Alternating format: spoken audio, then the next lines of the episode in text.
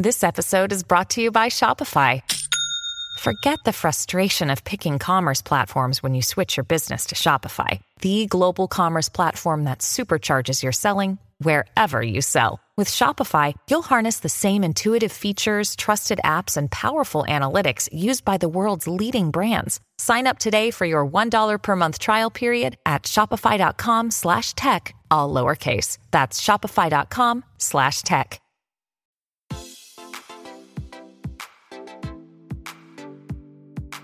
Este es un podcast donde hablamos de todas esas cosas que tu mamá te decía que eran tiempo desperdiciado. Videojuegos, películas, series y más. Somos tres amigos de toda la vida que hablamos apasionadamente de todo lo que nos gusta y más que mantenerte al día con noticias, vamos a compartir nuestras experiencias y recomendaciones. Bienvenidos al episodio número 48 de Tiempo Desperdiciado. Con ustedes estamos los mismos de siempre. Daniel, desde Washington, D.C., ¿cómo estás? Ando mucho aquí listo con la gran lista que, que, les preparamos para el episodio de hoy de, los, de las mejores series de este año. Bamba, desde Houston, ¿cómo te va? Bien, aquí no tan enojado como vos con respecto a los Golden Globes, pero bien. Y su servidor Lito desde Guatemala, aún, aún con un problema en el hígado por haber visto que Bohemian Rhapsody ganó como mejor película en los Golden Globes. Pero la, pero la verdad es que esos shows, ni, esos awards ni deberían de existir. Entonces, ni modo, está bien, hay que aceptarlo y seguir adelante. Pero bueno, el episodio de hoy es el top 10 de las series más anticipadas para ver este año 2019, ya sea que son nuevas series que se estrenan este año o que traen nuevas temporadas. A diferencia de otras listas que hemos hecho antes, pues antes cada quien de nosotros tres nos íbamos como que trayendo nuestro top 5 o top 3. Esta es una lista consensuada con un sistema de puntos intelectualmente controlado por, por Daniel. Así ah, que vale. eh, vamos a ver qué, qué, tal funciona. Entonces, la lista oficial de tiempo desperdiciado de las mejores, de las series más esperadas, anticipadas del 2019. Y por supuesto, ya nos dimos cuenta que se nos olvidaron varias, entonces, pues, ni modo. Así que así, así va a quedar la serie. Eh, la lista de series oficial de tiempo desperdiciado, ahí la, la vamos a publicar. Ya saben que pueden escucharnos en Stitcher, en iTunes, en Spotify, en SoundCloud. Estamos en todas las plataformas de sonido más importantes y siempre buscarnos en redes sociales como Tiempo Desperdiciado, excepto en Twitter que estamos como T Desperdiciado. Pero antes de empezar nuestra lista, siempre pues damos un breve repaso de en qué, está, qué, en qué nos hemos entretenido esta semana. Dan, ¿con qué te eh, entretuviste esta semana?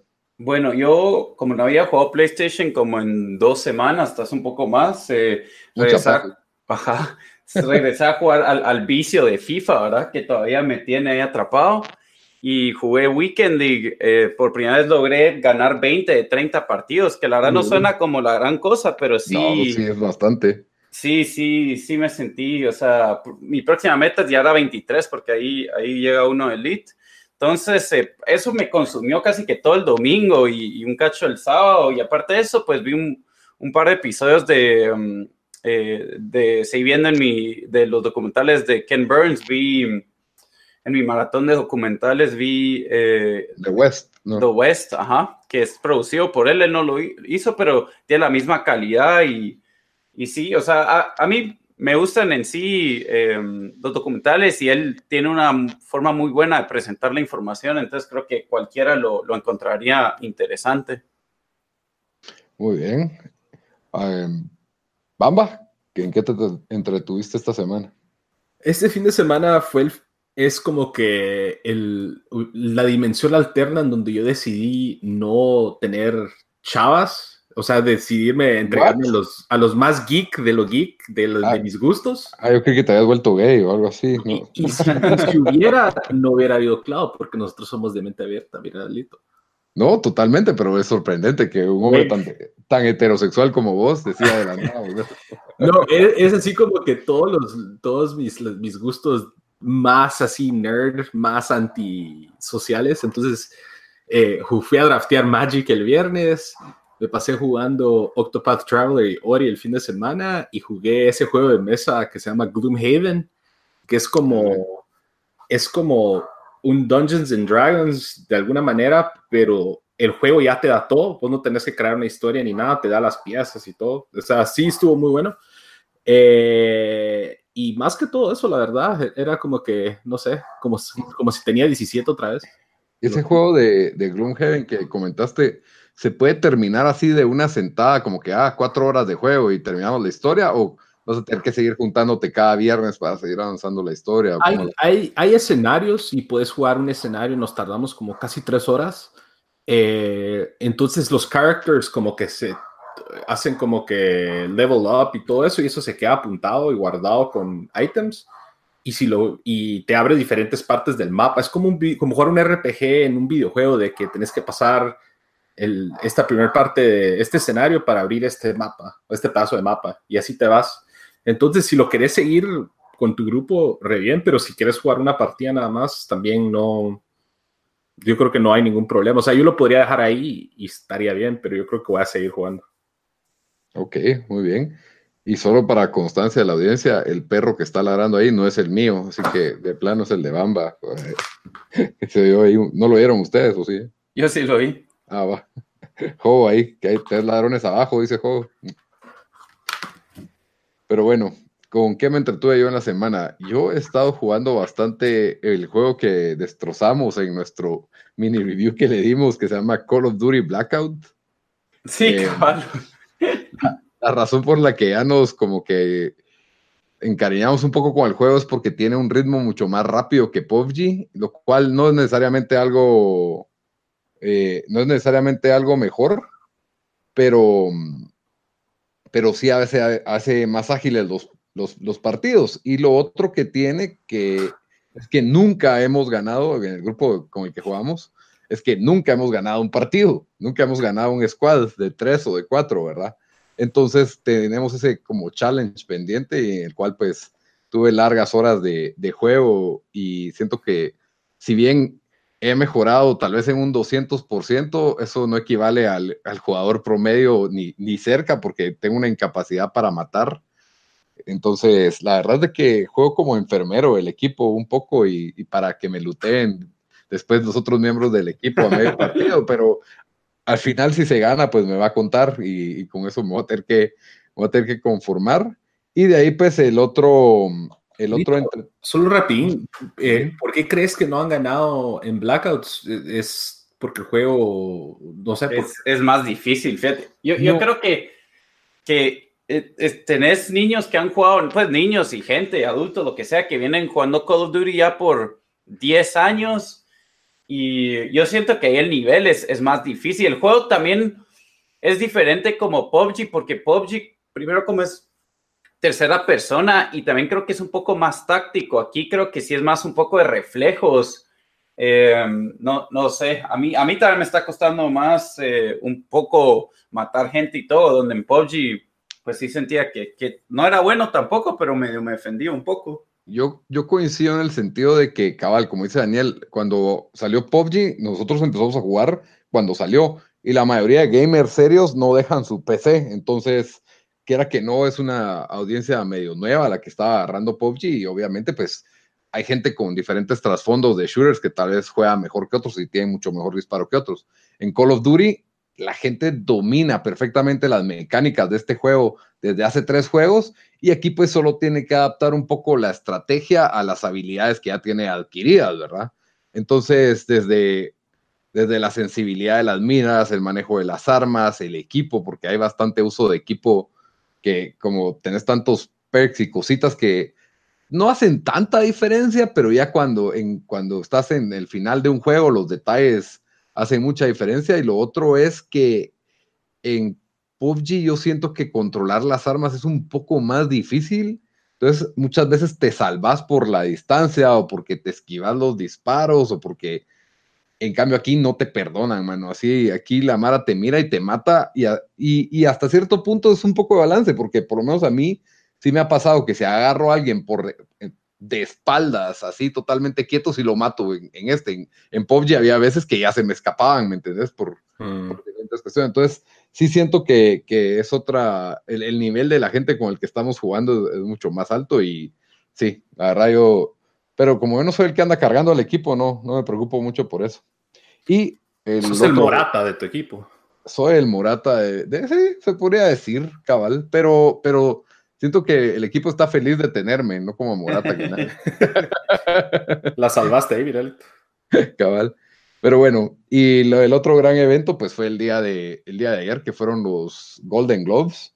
La verdad fue un, fue bastante olvidable. Fueron los anfitriones este Andy Samberg y la protagonista esta que sale en Grey's Anatomy y en la Sandra Oh. Sandra Oh, correcto. Y la verdad es de que el, el, pues hicieron, la verdad fue un poco original la apertura del show con sus chistes que pues todo el mundo tiene en su memoria la, el oscuro repertorio de, de, roast que les hizo Ricky Gervais a todos los, a todas las celebridades que realmente era ofensivo, pero para mí era entretenido, la verdad. La verdad es que ese sí, sí animaba el ambiente, pero sí todo, todo Hollywood se ofendió con él después de esas par de ceremonias que tuvo el, el, el honor de, de, ser el anfitrión. Y pues ellos, en lugar de insultarlos, pues decían como que halagos en forma de insultos. Y fue chistoso pero, y original, pero fue como que, ah, qué cobardada, pero, pero está bien no, no, tampoco voy a decir que fueron malos anfitriones, la verdad de que hay tanto premio que se pierde en eso. Y creo que la gran, la, la, gran noticia al final de la noche fue que la película que ganó como mejor drama, porque los Golden Globes tienen dos categorías, una que se llama comedia o musical y la otra que se llama drama. Entonces, así juntan las 10 películas. Pues en la comedia ganó The Green Book, no muchos consideran una comedia. No sé, vos que ya la viste, si realmente la consideras una comedia. De hecho, la estaba, estaba viendo los Golden Globes con Sara y ¿Ah, Sara sí? se quedó como que confusa de por qué lo pusieron como comedia. O sea, sí tiene sus momentos como livianos y, y chistosos, pero no diría que es una comedia. O sea, es como decir, ponétele Remember the Titans, no es una comedia, pero tiene sus pedazos chistosos. Ulurum. Ok. Bueno, eh, pues ese fueron el, verdadero highlight de la noche, pues que gana Bohemian Rhapsody como mejor actor de drama, gana Rami Malek por su actuación como Freddie Mercury, la cual no era una mala actuación, la verdad, fue lo que yo rescaté de esa película. No tampoco para decir que, que era merecido, porque creo que lo merecía Bradley Cooper por A Star is Born, que fue una de las mejores actuaciones que he visto este año. Y la otra, pues anotar, es mejor serie de comedia, la ganó eh, The Kominsky Method, que es una serie exclusiva de Netflix, protagonizada por Michael Douglas, que le ganó a Marvelous Mrs. Maisel, que también me, me dolió un poquito. Y también como serie limitada ganó El asesinato de Gianni Versace, que le gana a Sharp Objects, otra que también me quedé como que, que Yo me pareció. Soy malo para ver series, pero vi tal vez tres cuartos de eso de la, del asesinato de Jenny Versace no estuvo tan mala. Y ganó él, el, ya, creo que si no estoy mal, el que es el asesino, ganó como mejor ah, actor. Sí. Ese Darren, Darren Chris, Ajá, que fue el, el, asesino de Versace. Spoiler que, alert. Spoiler alert. Y que muchos críticos dijeron que era un sobreactor, pero así over the top. También ganó Rachel Brosnahan como mejor actriz, eh, como mejor actriz de, de, serie de comedia, como por Mrs. Mayhew. Ah, ganó ella otra vez. Sí, eh, no, es que había ganado en el Emmy, ahora ganó aquí en el Golden Ah, Globe, ok, sí. Y por supuesto, Alfonso Cuarón gana como mejor director por Roma y mejor película extranjera Roma, que yo creo que pues merecido, es la, la película que más audiencia tuvo también de las otras extranjeras que cuando miraba los votos en, en TNT, ¿cuál quieres que gane como mejor película extranjera? 99% Roma y creo que nadie vio la japonesa ni la otra, las otras dos europeas, ¿verdad? Entonces, pues esos fueron los pocos temas a destacar. Eh, ah, también ganó Batman, ¿cómo se llama? Christian Bale ganó por su actuación en Vice. De, ajá, en Vice, que es el de vicepresidente Dick Cheney, que de la época de George W. Bush. De la guerra de Irak. Fue chistoso su discurso que dijo de que su inspiración fue el diablo, una cosa así. Cabal. Ajá, agradezco a Satanás por haberme inspirado a interpretar este personaje. Cabal. Y Sí, Green Book gana Mejor Comedia y el protagonista de Green Book, Mahershala Ali, ganó como Mejor Actor. Y con eso, pues, creo que ese es un buen resumen de los Golden Globes. Um, darán, pues, cuando estén los Oscars, ahí sí vamos a tener un tema más para, para discutir a más profundidad las películas. Pero bueno, mejor vámonos a lo que, a lo que venimos, mucha, a la, a la lista del top 10, porque es un top 10, entonces yo espero que sea un poquito largo de, la, de las series más esperadas del 2019, la lista consensuada Así que yo tengo curiosidad porque Bamba y yo por lo menos no sabemos cómo quedó esta lista, así que... Lito se huele que aquí hubo un amaño, entonces no sabemos. por, ahí, por, ahí, tenía un poco de dudas si hubo amaño y un poco de amnesia que tuvimos en, los participantes a la hora de armar. Eso, eso sí, fijo. De, de, su parte, a mí se me había olvidado un show, pero después me enteré que no sale este año, así que no, no importaba. La, mía no fue terrible tampoco. Solo, la mía sí fue bien mala, que se me había olvidado solo para decirles cómo lo hicimos, cada uno pusimos 10 eh, shows. Eh, a mí me pasaron la lista por separado, Bamba y Lito. Y pues eh, al número uno, a, la serie que cada uno escogió el número uno, le puse 10 puntos y así me iba hasta abajo, hasta el 10, que, le damos un punto. Entonces, de eso saqué por, por el puntaje de, de todos, ¿verdad? Los primeros 10. En total mencionamos 22 shows em, o 22 series. Eh, vamos a hacer un menciones honoríficas de las 12 que no son top 10, ¿verdad? Eh, como dijimos, va una línea para, para describir, así que, bueno, de una vez, de una metámonos. Dale, las, las, nueve de Bamba. sí.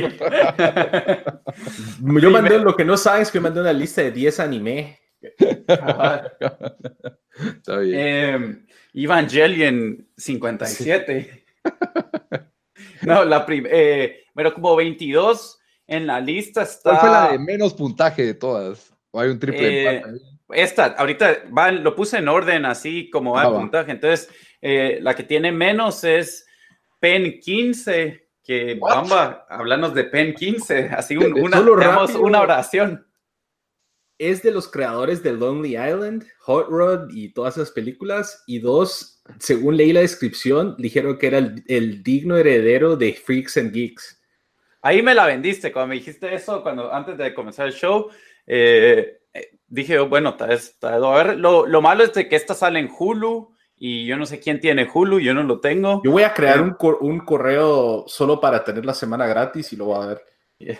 Sí, yo vi una serie, he visto dos series de Hulu y la verdad una fue buena y la otra mala, así, así que puede ser que esté bien. Entonces se llama PEN 15, Hulu sale febrero 8, la mayoría de estas no tienen fecha definida, eh, pero ahí vamos a decir si, si tienen. Bueno, número 21 en la lista es Good Omens, otra, vamos a decirnos qué es Good Omens. Good Omens es basado en una novela de Terry Pratchett y Neil Gaiman, que Neil Gaiman es escritor de cómics muy famoso, Sandman, entre otros, y tiene un repertorio eh, muy bueno. Está John Hamm, eh, está David Tennant, que, que fue uno de los de Doctor Who, bastantes actores ingleses famosos, se ve buena. Ah, sí, de esa sí he oído comentarios. Sí, yo, yo, la vi en Amazon, medio anunciada, creo, porque me, el nombre lo reconocí. Bueno, Good Omen sale en Amazon y sale la primera mitad del año. No encontré fecha, pero parece que confirmaron que sí sale esta primera mitad del año.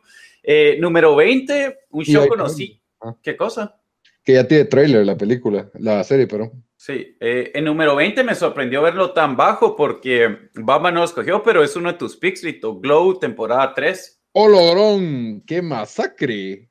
Dude, la temporada 2 no me llegó mucho. Fue buena. Ulurum. Esa sí me dolió. Estaba nominada a los Golden Globes. Pobre. Pobre, pobre. Bueno, decinos, danos una, una, oración de por qué, por qué Glow hizo tu lista, Lito. Bueno, Glow, Glow fue un increíble show desde la temporada 1. La temporada 2, si bien es muy es un poquito más dramática y, quita un poco al peso de la comedia, aún así es colorida, es entretenida, full nostalgia, ochentas, personajes bastante humanos, coloridos, diálogos que no fallan, por lo tanto siento que es una, es una buena comedia balanceada y, y merecía para mí, está nominada a los Golden Globes pues como mejor y a los Critics Choice Awards y tiene varios, tiene varias nominaciones, buenos reviews entonces, por lo tanto, merecía estar en la lista, solo para que, bueno, ya vi que mi número 10 ni siquiera llegó a, bueno, alguien más la escogió tal vez, pero Bamba no escogió Glow 3, así que... Sí. Entonces, Glow 3 de Netflix em, salió el año pasado en junio y todos esperan que salga en junio este año, pero parece que fijo sale en verano, eh, probablemente en junio. Entonces, aquí en la, siguiente en la lista, número 19, eh, es eh, Corporate, Bamba, vos escogiste este que es de Comedy Central. Contanos un poco de. Eh, Sí, es una serie de televisión que salió a finales de 2017, fue la primera temporada. Yo, fueron 10 episodios que los vi, los 10 enteros este fin de semana. Eh, eh, son de 20, es un sitcom, son 20 minutos, es básicamente un The Office, solo que más, con humor un poco más oscuro y más como que, no diría real porque tiene sus, unos escenarios bien ridículos, pero más como que le pega a uno que trabaja en, un, ambiente corporativo, le cala más porque es todo, se trata de que son trabajadores soulless y que, ponete, les pongo un escenario, a uno de los chavos le tienen que hacer operar la espalda y le dan painkillers y todos los de la oficina se vuelven bien buena onda con el chavo porque quieren painkillers. Eh, era de, no sé si escucharon, eh, vieron una serie que se llamaba Detroiters. No. No que también fue de Comedy Central, es del mismo equipo que hizo The Traders y, y, la verdad la primera temporada estuvo muy bueno, especialmente si trabajan en un ambiente así corporativo, muchos de los escenarios les van a les va a calar hasta el alma de... Ah, ¿y es filmada tipo reality como The Office o es filmada así convencionalmente? Es, es filmada convencionalmente. Ok. Está bueno. Pues esta se llama Corporate, sale la, la siguiente semana, enero 15 se estrena eh, y es en Comedy Central. El número 18 en la lista fue, eh, se llama Travelers, que yo lo escogí, ya habla un poco de esto en, el, en otros ah, episodios, pero sale Travelers temporada 4. Em, a mí me ha gustado el show, la tercera temporada terminó, terminó bien, está en Netflix y sale en, probablemente en diciembre, porque la tercera temporada salió este diciembre. El show se trata de, de que eh, en el futuro, pues el mundo se está... Eh, se está muriendo prácticamente, ¿verdad? Entonces, gente del futuro manda a, prácticamente manda a, o sea, la conciencia de alguien a tomar posesión del cuerpo, de, cuerpo de gente que se va a morir eh, hoy en día, ¿verdad? Entonces interceptan a alguien que le iba a dar un ataque al corazón, eh, entonces los interceptan un minuto antes y, y así, entonces así pues tienen estas misiones y hay diferentes grupos de de estos travelers que están tratando de cambiar las cosas para que en el futuro pues el mundo no, no los recursos no se acaben, no hayan guerras y cosas así. Eh, entonces es, un buen show para ver, tampoco es el, mejor show, pero sí lo recomiendo. Eh, una pregunta, ¿este, este está en, Travelers está en empate con Glow Corporate y todos esos o tiene más puntaje? Eh, fíjate como el key, tiene más que Glow porque yo lo puse como 9 y Glow era tu 10 o no? No, Glow era mi 9. Entonces, no, entonces está empate con, con ese. Ah, Ahí, la verdad, abajo del, del 12 para contar empates, pero. Ah, ya, ok. Entonces, eh, pero sí tiene el mismo puntaje. Entonces, número 17 es Something. Bamba, contanos de Something. Ok, mm, como, como ustedes saben, sí, yo sabía que solo va a tener como una, pero como, como saben, DC va a sacar su, su, su streaming service este ya año. Salió. Ya salió. Ajá, y están como que migrando todas las series del DC que ya están en la tele, como Arrow y Flash y todas esas, pero están creando contenido nuevo. Eh, Swamp Thing es uno de ellos. Eh, es uno de los personajes como con más cult following, siento yo, de DC Comics, especialmente el, el, el Swamp Thing de Alan Moore de los 80s.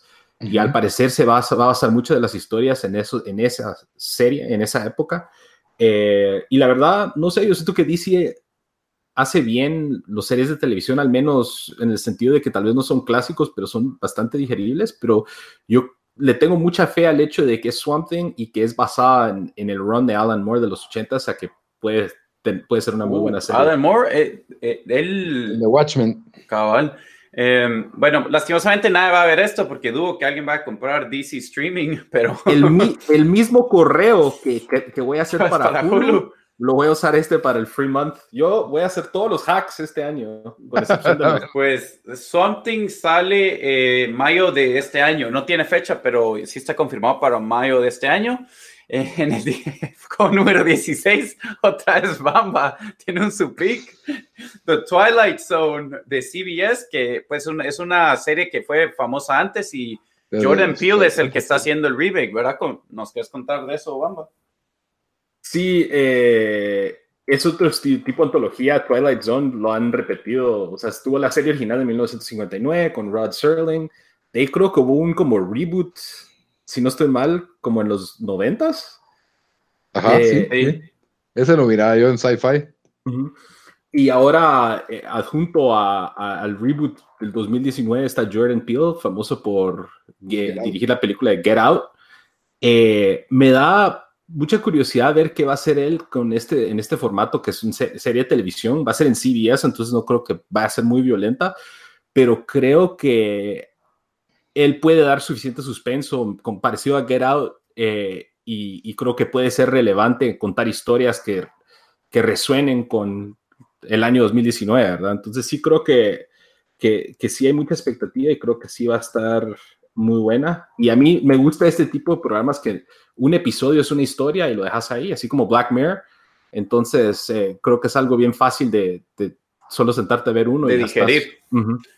Está bueno, entonces esta sale en CBS y eh, se espera que esté en la segunda mitad del año. Em, no tenía fecha confirmada. Bueno, número 15, aquí ya nos estamos metiendo donde todas estas que, casi todas estas que escogimos fue porque estaba en la lista de, de más de uno de nosotros. Em, bueno, Barry Season 2, eh, uh. Lito, vos lo tenías un poco más alto que yo en mi lista, lo tenía como 10, vos creo que lo tenías de 7. Eh, si quieres rapidito, contanos de Barry. Bueno, Barry es una comedia de humor oscuro de HBO, tiene toda la, todo el, humor negro que se le caracteriza, se trata de un, básicamente es un sicario que trabaja, es un sicario que se considera bueno porque es un ex marine y mata solo a personas malas, tiene una especie de código de honor y tiene una especie de crisis existencial y decide que ahora quiere ser actor. Y obviamente, pues, no, no, se sale de la, de la mafia tan fácil y todo esto tiene una serie de complicaciones que se juntan con su nueva vida de aspirante a, de actuación y estudiante de actuación, que hace que el show tenga los altibajos de comedia como también de, de drama. Y por lo tanto, es, fue, es una serie de 30 minutos cada episodio. Si no estoy mal, fueron 8 episodios de la primera. Creo que fueron 10. ¿Fueron 10? Bueno, ok, fueron, fueron 10 episodios, se, van, se va bien rápido y por lo tanto creo que la, la temporada la temporada 2, la verdad, la, la, la, tengo muy anticipada, lastimosamente, pues no llegó al, no llegó al corte. Sí, eh, a mí me gustó el show, yo lo puse en mi lista también. Eh, está bien escrito, el, el protagonista. Ah, sí. sí. sí, lo terminé. Em, o sea, eh, es, sí es, es, buena comedia, ¿verdad? incluso tiene a The Fonz, a Fonzie ah, de, pues, de, Happy Days ahí, que creo que hace los mejores papeles. Ajá. Que, ha estado nominado dos veces por el mismo papel, también estuvo nominado para Golden Globe. Y este show tuvo un inesperado final que no me lo esperé porque, pues, por cómo iba el show, pero, pero que sí dejó, ajá, dejó bastantes dudas, o sea, buenas dudas, ¿verdad? Para, para ver la segunda temporada. Esto, HBO no ha anunciado cuándo se estrena, pero lo más seguro va a ser en verano, porque creo que por ahí salió el año pasado, este, perdón, bueno, sí, el 18 salió por ahí septiembre, tal vez agosto. Entonces, probablemente en la segunda mitad del año lo, lo vamos a estar viendo. Eh, como 14, Lito, aquí está otro de tus picks, que es The oh. Terror Season 2. Sí, ese, ese estaba seguro que no, que no lo iba a lograr. Bueno, Terror Season 1, yo di mi review en, aquí en, en uno de los episodios de Tiempo Desperdiciado. Básicamente es una historia de supervivencia en donde de, un barco que explora el Ártico en los años, en el siglo XIX.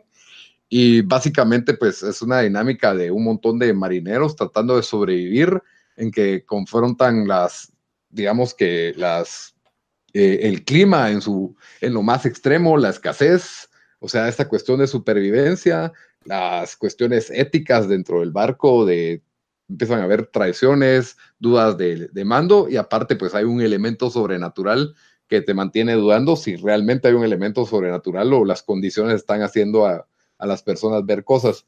Y por lo tanto fue tan buena la actuación, tan buena la producción, que le tengo mucha confianza en lo que van a hacer en la segunda temporada, que es otra historia completamente.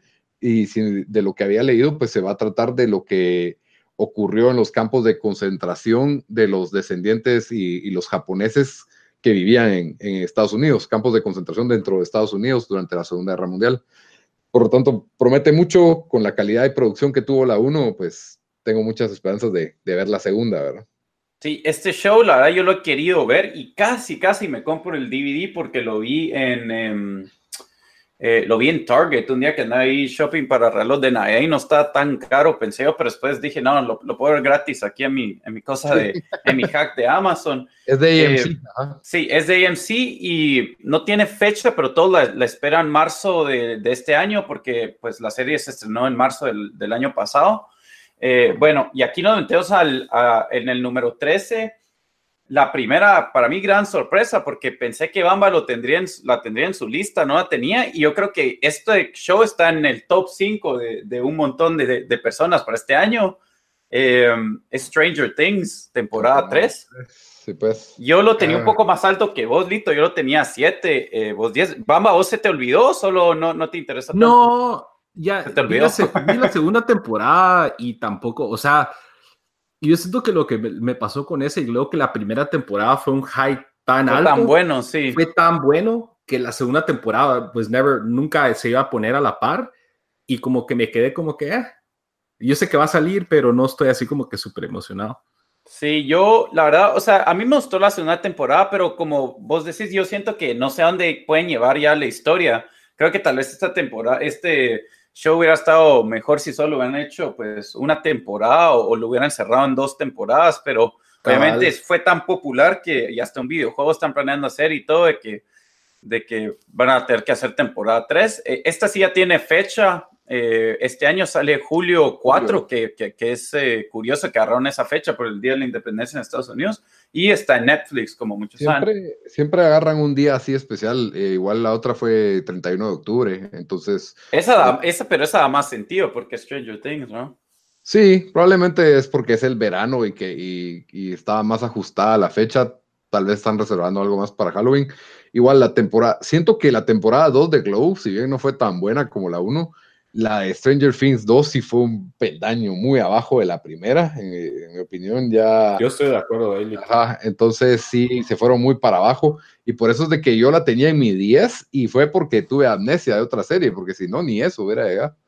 Eh, pero, sí la voy a ver, definitivamente la voy a ver, así que... Está bueno.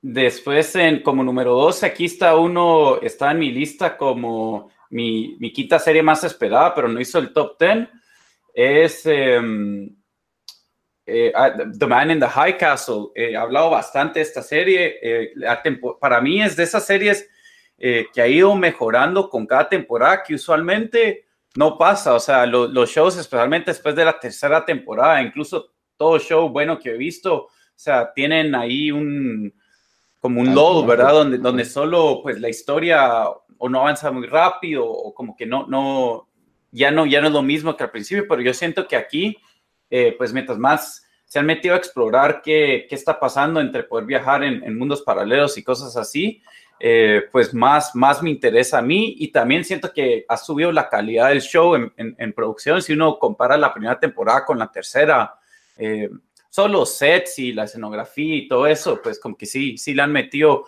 más dinero. Entonces, este año se espera que salga eh, en octubre salió la tercera temporada, eh, entonces se espera que la cuarta también salga y es de Amazon, eh, Man in the High Castle, número, temporada 4. Bueno, número 11 es un pick sorpresa, que es un show que nadie ha visto y aquí ya estamos. Aquí, que nadie ha visto? Porque es, es, un show que está, porque es un nuevo show. Ah, y, y, que nadie ha visto o oído, es un pick de Bamba. aquí es donde hubo un, eh, un empate de tres, entre 11, 10 y 9, estuvieron ah, empatadas y me fui por, por lo que yo pensé que es cuáles eran los más populares y cuáles habíamos visto. Entonces, número 11, Bamba, a contarnos de The Umbrella Academy. Va, The Umbrella, Lito, vos lo sabes. The Umbrella Academy es basado en un cómic de Dark Horse Comics, escrito nada más y nada menos por Gerard Way, el vocalista de My Chemical Romance. Eh, Ah, ya lo quiero ver, ok. Eh, no, en el, 2000, el 2008 recibió awards para como serie limitada, o sea, es, fue muy bien aceptada y básicamente se trata en un como que, en un, I, guess, un, un, universo alterno en donde John F. Kennedy nunca fue asesinado y de repente nacen como, o sea, no a, a raíz de eso, pero en, ese, en el año 1977 nacen 43 niños que así de la nada, que un día para otro la, una mujer no estaba embarazada, de ahí estaba embarazada y nació, o sea, en un día. Entonces, de esos 43 niños sobreviven 7, que son los protagonistas principales, y estos son adoptados por un, eh, un entrepreneur y para formar un equipo como de superhéroes, por así decirlo, eh, que son responsables de pues, salvar el mundo de un peligro de que solo este entrepreneur se ha dado cuenta. Y, de ahí es del nombre, ¿no? Este grupo de superhéroes se llama The Umbrella Academy, cada uno con sus propios como que con sus propios poderes, no me voy a meter mucho a los detalles, pero sí se ve bastante, vi el trailer también, que ya está ya en Netflix, eh, tiene unos tonos medio como Tim Burton, medio Wes Anderson, eh, eh, que se ve interesante y la verdad estoy emocionado, ya hasta me pedí los graphic novels de The Umbrella Academy para ponerme al día, que por ahí no tardarán en venir, pero sí se ve bastante buena y ahí está el trailer si lo buscan en YouTube. Emo X-Men. pues, iba, a decir de eh, esta sale en Netflix febrero 15, así que ya sale el siguiente mes. Y iba a decir que ahorita nos íbamos a meter al top 10, pero técnicamente porque esta tenía el mismo puntaje que las siguientes tres, o sea, se puede decir que ya, eh, entramos en el top, 10. Ajá, pero ahorita oficialmente en el top ¿Dónde lo pusiste en tu lista? Yo no, yo ni, ni sabía que existía eso. Solo porque mi, solo por. Pues. Pero vos, vos, lo tenías de número 5 o número 4. Número 4. más esperado, entonces ahí los puntos pesan. Pero bueno, bien, hombre. entonces, eh, en, como número 10 es un show de Lito que la hará, yo tengo bastante ganas de ver. La única razón porque lo puse eh, abajo del, del, show que puse de 9 es porque solo vos lo has visto, Lito, pero es Big Little Lies de HBO. Así que contanos de la segunda temporada de Big Little Lies. Big Little Lies es probablemente una de las mejores, para mí, shows de HBO, de HBO le iba a decir, no sé por qué. pero, bueno, de, HBO, y eso es decir mucho, mucho porque HBO siempre es consistente. La verdad está basado en una novela de, de la misma, si no estoy mal, de la misma, no, perdón, eh, los que están produciendo son los mismos que hicieron Sharp Objects y tiene un elenco estelar. Tiene a Reese Witherspoon, Nicole Kidman, eh, también eh, sale Laura Dern, que pues últimamente se ha vuelto bastante famosa por sus actuaciones. La, la, serie pues se centra en un grupo de mujeres que son mamás de colegio, lo cual no parece ser nada interesante. Y hay un, hay un asesinato, eso es la primera temporada. Y toda la temporada pues se trata de que no sabes ni quién fue el asesino ni quién fue el asesinado, porque va en, va una especie de juegos de, flashbacks el, show, ¿verdad? La, primera temporada pues resuelve su situación y no deja mucho espacio para una segunda. El libro incluso terminaba, el libro titulado Big Little Lies terminaba con el final del, de, de, la temporada 1, por eso es de que pues ahorita en la temporada 2 ya empiezan a improvisar las televisoras, pero como es HBO, les tengo confianza, agregan al elenco a Meryl Streep, ganadora de incontables Óscares, por lo cual yo creo que va a ser bastante interesante y definitivamente es una de mis series favoritas de HBO y fijo la, la voy a ver, ¿verdad? Incluso em, la que escribió el libro, el primero, escribió el script para esta segunda temporada, así que pues ojalá no, no pierda calidad, aunque yo no he visto el show, pero también iba a decir que es de los shows más esperados este año. O sea, ahorita cuando estaba haciendo research de, de, qué, de cuáles eran los shows que salían este año, Big Little Lies seguía saliendo en la lista de un montón de gente. Entonces, eh, sí se esperan, pues a, la gente le encantó la primera temporada, entonces sí es, eh, mucha gente lo está esperando. Este sale eh, en HBO y em, en una entrevista con, no sé si era director o productor del show, dijeron que están apuntando para que salga en junio, pero que si no otra vez en julio, pero ustedes esperan en verano de este año que salga, que salga Big Little Lies Season 2. Sí, es un, tiene un guion que te atrapa de, de, principio a fin. Incluso yo no tenía mayor intención de ver la serie y de casualidad cambiando de canal, así cambiando de canal como en el, ¿qué te digo yo? El episodio 3. Me puse a verla, me quedé atrapado y entonces obviamente tenés que ver ahora desde el primero hasta llegar al, al 10, no fue como que yo estaba buscando ver este show y sí, el, show pareciera no ser gran cosa, pero sí, te, te cautivan las actuaciones, los guiones y, tiene una mezcla de humor y drama muy, muy balanceado, muy bueno. Sí. Bueno, eh, y número nueve, que esto es el último de, que, están empates, eh, es su session eh, temporada 2. Lo puse ahí porque es, ese el show que yo y Lito pues hemos visto. Em, este yo lo tenía en mi lista, lo tenía creo que, déjenme lo tenía de cuatro o... Ajá, lo tenía en número cuatro. A mí me encantó este show. Fue un show que Lito nos dijo, hey, deberían de verlo, pero no le puse atención hasta que ya había acabado la, la temporada. Y, y creo que me paró gustando a mí un poco más que a vos. Eh, siento que, que el, es, o sea, no diría que es comedia, pero el humor de los personajes, o sea, lo ridículo que son algunos de los personajes, eh, a mí me paró encantando. Dije que era el show que tenía las líneas más memorables del año y es, es cierto, o sea, eh, el show se trata de este, mm, este billonario que tiene un imperio de, de medios en Estados Unidos y pues ya se está retirando y su familia, em, pues todos sus, tres hijos están viendo, bueno, la verdad son cuatro hijos, pero tres son los que andan viendo ahí tratando de ver qué ángulo agarran para, para qué agarran de, su fortuna. Sí, entonces, y aparte de eso, pues está toda la otra gente que trabaja, que ha trabajado para él mucho, mucho, mucho tiempo, ahora que están en complots con algunos de los hijos y cosas y La madrastra y la madrastra. Entonces, eh, la, primera temporada terminó con un episodio, o sea, con un cliff, no un cliffhanger, pero algo que pasó así bastante choqueante. Entonces, eh, si es de los shows que yo estoy más esperando este año.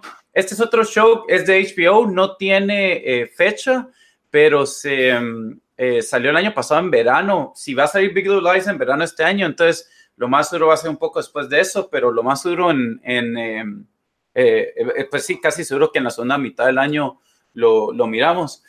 Entonces, eh, número 8 en la lista es, eh, es uno de los picks de Bamba, eh, basado en uno de los favoritos videojuegos de los últimos años de Bamba, se llama The Witcher. Así que era tu número 3 en la lista, Bamba, si quieres contarnos del, del show de The Witcher o de The Witcher. sí, The Witcher obviamente es basado en una serie de fantasy de polaca escrita por Andrzej Sapkowski, de la cual también se basan los videojuegos. Eh, la verdad, el personaje Geralt se ha vuelto como que muy, es muy querido para mí por, por Witcher 3. Entonces yo estoy como que con las expectativas, no sé si altas, pero con muchas expectativas de este show solo por el nombre y la historia que conlleva. Eh, a pesar de que hubo esa foto de Henry Cavill como Geralt, que se mira como si estuviera en una banda cristiana de los ochentas, eh, pero ya vi el casting, se mira interesante lo de, el, casting que se ha hecho para, para esta serie de Netflix. Eh, según el Pues no sé, yo ahí estaba solo con el pelo, no sé, no tenía maquillaje, no tenía eh, costume. Entonces lo estoy tomando, estoy tratando de ser positivo, pero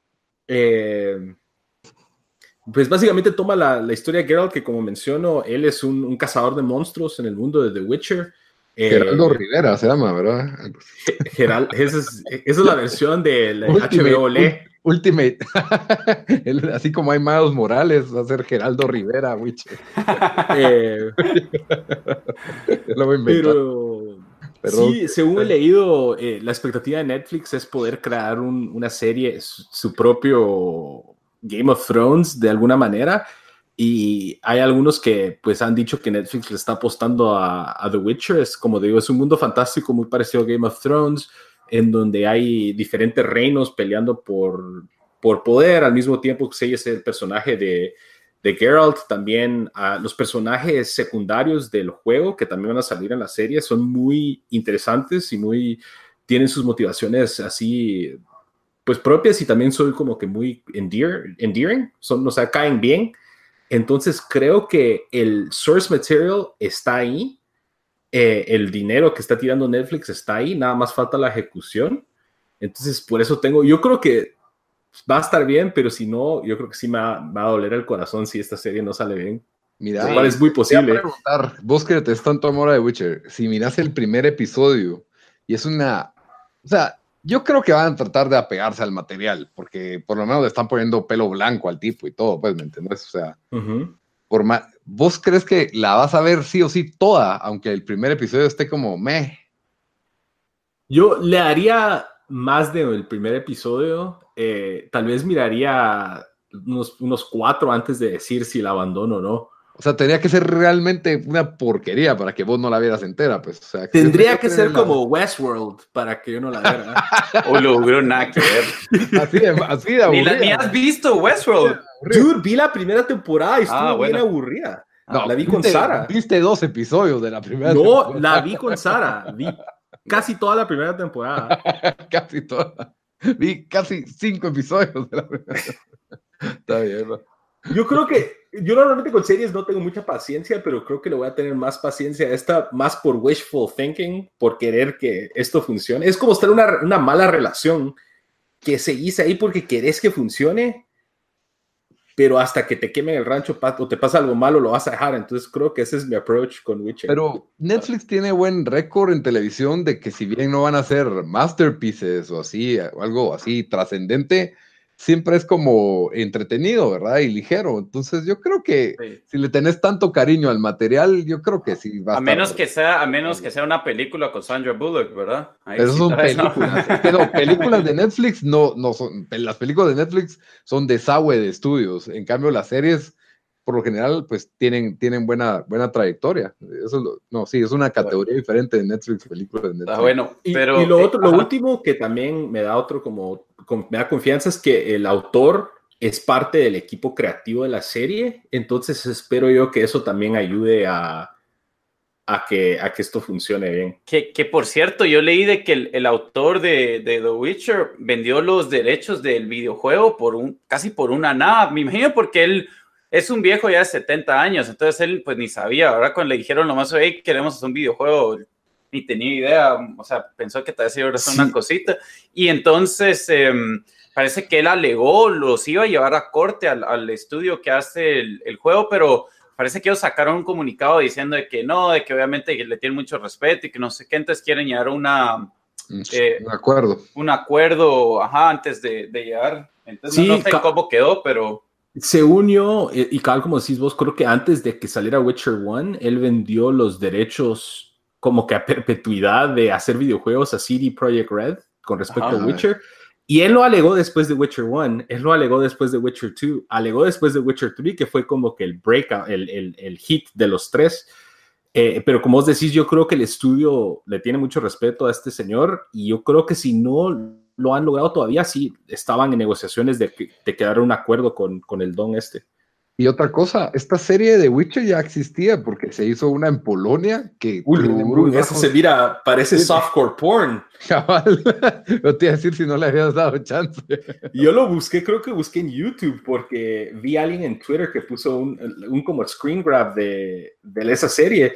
Y Grun se mira como de esas series de, las, de los noventas como MacGyver o como Lobo de Aire, una mulada así, solo que The Witcher. Está bien. no leíste tanto. Pero, pues ese es el número 8 en nuestra lista. Número 7 eh, es un show que, que, que, se le olvidó a Lito incluir en su lista, que yo lo tenía como número 9 en la mía. Y si no se va el vos, Bamba, lo tenías de um, número 5 en tu lista. Es. Watchmen, que pues basado en la, en, en, en, la, ¿cómo se llama? En el novel, en el graphic novel, y en la película que hicieron hace como 10 años. Eh, si quieres contarnos un poco de, de esta serie, Bamba. Eh, sí, que es algo, eh, pues como bien vos dijiste, es basado en la novela gráfica de Alan, Moore. Y la verdad, el trailer salió para Golden Globes o hubo un video en Golden Globes. El show, el show pasa 20 años, 20 años después de la de los eventos de la película o 20 años antes, creo que es después. Hoy lo leí, se me olvidó ya, pero creo que es 20 años después. Ah, ok. ¿Quieres decirlo? No, no, de que realmente el, creo que HBO es el, el, canal perfecto para este tipo de material, ya que si bien son superhéroes, son con un contenido muy adulto, muy extremo, muy violento, muy sexual. Eh, la verdad no tengo mayor conocimiento del, del, equipo que lo está realizando, pero cuando es HBO, pues es una garantía mínima de calidad, más no bien de entretenimiento, porque pues es innegable, Westworld tiene mucha calidad, simplemente no me pareció entretenido, pero eh, es la calidad de, de, HBO en todo lo que hace es innegable y creo que es la plataforma perfecta para, para, este, para, para Watchmen, que para mí sigue siendo, a pesar de un director que no me gusta, como Zack Snyder, probablemente la mejor película de superhéroes que se ha hecho, en, mi opinión. Y lo otro que quería agregar para aclarar, no es necesariamente un, como una secuela o precuela de, de la película, es una especie como de, como un retelling, como un retelling ah. o una como, tomando como base la novela Alan Moore, pero o sea, ese es el source material, por así decirlo, solo que en algunos, con algunos cambios de, dirección con respecto a personajes y demás, porque parece que introducen un personaje que no existía en, la novela de Watchmen. Entonces sí le hacen algunos cambios, pero es basado en, la novela gráfica. Y cuenta con la participación de, Alan Moore, cómo escriben este guion, así que quiera que no, probablemente sea hasta más apegada o más actualizada al, que, la película, ¿verdad? Que era que no, yo no sé, no, no he visto lo suficiente trailer o enterado de esta, esta novela, porque la, original era en época de Nixon, no sé si van a mantener la misma, la misma esencia con, la historia, ¿verdad? Pero lo que sí se pudo apreciar en ese teaser es que sale Rorschach, entonces ya... Y eso sí, sí, entonces, es 20 años antes, porque Rorschach y de hecho. lo meten en la cárcel o lo, no, lo matan en la Él lo mata. Spoiler alert. Doctor Manhattan, los si no han visto, si no han visto o leído la novela gráfica de Watchmen en este 2019, no. Ya van, ya van algo tarde. Pero parece que. ni, oigan el podcast, por favor, ya. Parece que este es Rorschach 2, que él salió en los, unos cómics de Watchmen que salieron el año pasado. Eh, entonces es como que agarran muchos de muchas fuentes para hacer un como remix. Entonces queda ver cómo, cómo queda, pero sí no es como que el original Rorschach, por así decirlo. Por eso tiene una máscara diferente, según leí. Correcto, ahí hay bastante misterio sobre quién va a ser quién. Si te pones a ver el cast en IMDB, no hay, no hay, no está claro quiénes son unos personajes como de Comedian o Rorschach o, o, estas personas. Solo de lo que, de los que yo conozco, sé que está Jeremy Irons y Don Johnson, Sí, sí. en un, en, un, eh, en un alternate history where superheroes are treated as outlaws. Eh, y, ah, no, tiempo. Perdón, está leyendo aquí de. Es que quería ver eso que había visto, que si pasaba 20 años después o antes, pero no, no lo encontré, se me olvidó el artículo en que lo leí. Pero bueno, Watchmen eran, es número 7 en nuestra lista de HBO. Otros una, cosa, una cosa más ahí rápido: el score, el musical, lo hace Trent Reznor. Entonces es otro de Nine ah. Inch Nails. Entonces, ah, que, que, él fue, él también hizo The, eh, Social Network. Ah, ya. Si no estoy mal, entonces sí.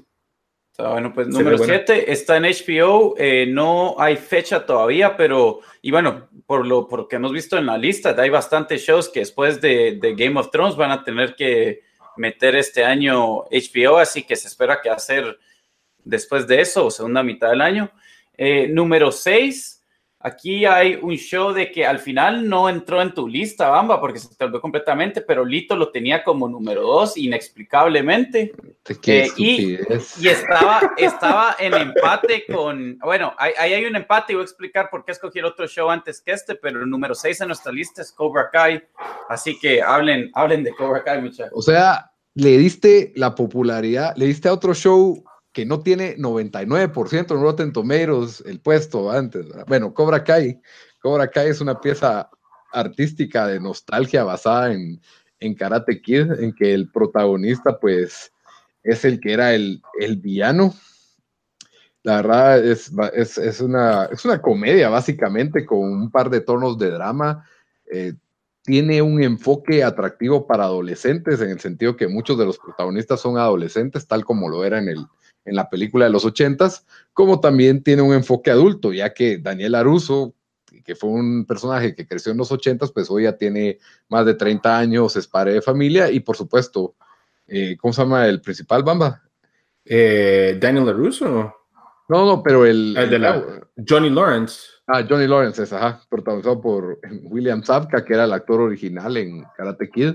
Bueno, Johnny Lawrence es el, otro, el, principal protagonista y abren el dojo de Cobra Kai. Fue una serie que tuvo total aceptación entre los que la vieron, que no fueron tantos, pero sí. Porque nadie la vio, porque estaba en un canal que ni existe, pero... Pero en defensa, ahí si tenías un account de YouTube, podías agarrar una semana gratis y así lo vi. I binged it una semana. voy a usar la cuenta de tiempo desperdiciado para ver la otra, semana, la, otra temporada ya lo, voy a usar yo. Ah, bueno, te puede usar. Nos arreglamos, nos arreglamos. Pero, en fin, o sea, tiene más de 95% en Rotten Tomatoes de audiencia y de críticos, Daniel. No sé, este, esta serie merece el segundo o tercer lugar fácil, pues, si no es porque eh, la amnesia mira, Estoy seguro que tal vez es buena serie, pero cualquiera que, cualquier persona que nació en 1990 nunca va a ver esta serie porque no tiene el mínimo interés en Karate Kid. Incluso yo vi Karate Kid, a mí no estaba, pero no era la gran cosa. O sea, creo que es mucha nostalgia que gente lo mira como que si era la gran película y no me interesa en lo más mínimo ver este show, pero, pero, pero a usted les encantó. Pero es como que si dijeras, hey, nadie va a ir a ver Mary Poppins 2 porque Mary Poppins 1 fue hecha en 1964, pero ahí va. No, eso es un remake. yo creo que si No, es la 2, es una secuela, es una secuela. A ver, pues. Si creciste con Karate Kid, incluso en los 90 o si, si tu hermano grande te lo enseñó y tenés esa nostalgia, yo creo que Karate Kid, el Cobra Kai es increíble, pero si no tuviste el apego a Karate Kid, creo que muchos de los personajes y de los arcos y la historia no te va a calar igual. Entonces yo por eso, a mí, yo crecí con Karate Kid, entonces para mí, es, o sea, esa nostalgia es increíble. No, yo también. igual, obviamente no igual, pero creo que sí el show tiene suficiente calidad para, para sostenerse. O sea, yo, yo te visto que le pongo este show a Alessandro y se lo pasa re bien, ¿me entiendes? O sea, Será. Sí, es, es, re buen show, no sé. Yo sí me lo imagino, pues, pero habría que hacer la prueba. Tengo que hacer la prueba. Está bueno. ¿Qué eh, lugar vamos? Este es el 6, y ahí, aquí es donde fue un poco de controversia, porque eh, quedó un empate con un show que yo había escogido. Y puse el show como número 5. De Porque, cabal, The Expanse es un show más popular que va en cuarta Daniel temporada. lo ha visto. Que solo Daniel Eso es de sci-fi, no. Sí, de Amazon, de Amazon. De Sci-Fi. Cobra Kai. ese canal en Latinoamérica. Cobra Kai, lo vimos YouTube cobrado, YouTube cobrado. Son ustedes, ustedes fueron mitad de la audiencia de todo el show de Cobra Kai. Bajo tus parámetros de desempates, dos contra uno, tuvo que haber sido No, yo dije show de popularidad. El, 66% de, la, de nuestros fundadores vieron el show. Bueno, hablando de Expansan. Eh, número 5 nuestra lista que, que compadre puse The Expanse. Eh, este es este show que puedo decir es de los shows que, mm, o sea, no shows que tal vez que más me ha gustado, tanto que me compré los libros, eh, ya los, los retomé después de que no los pude leer para Navidad. se trata de, mm, es un show sci-fi, pero no así tipo Star Trek, sino eh, ocurre unos 300, 400 años después de, del tiempo que estamos ahorita. Y eh, cuando ya la Tierra ha colonizado Marte, pero ya Marte se siente una, pues, gente independiente, una colonia independiente, porque ya por 200 años ha nacido gente ahí que no, que, pues, que no, que nunca han ido a la Tierra, que no, que no es, que no es gente de la Tierra. También se ha colonizado el resto del espacio y hay, em, em, ¿cómo se llama? Space Stations, eh, eh estaciones, espaciales eh, para, para, que puedan minar em, las eh, pues, lunas y, de, de algunos de los planetas. Eh, y también esta gente que, ¿verdad? Estos mineros del futuro que han crecido ahí, también están en rebelión contra, pues, contra la Tierra porque no se sienten, pues es, es, gente pobre y es gente que, o sea, que no, no, no están vistos con buenos ojos por gente de la Tierra y los de Marte pues no lo consideran a ellos marcianos tampoco, ¿verdad? Entonces, eh, pues todo este drama es, es lo que, sus, ¿verdad? lo que hay por detrás del show y, y, y, hay complots y asesinatos y todo tipo de cosas. Entonces, eh, el drama en sí es muy bueno y a mí ya contar que es algo del espacio me encanta.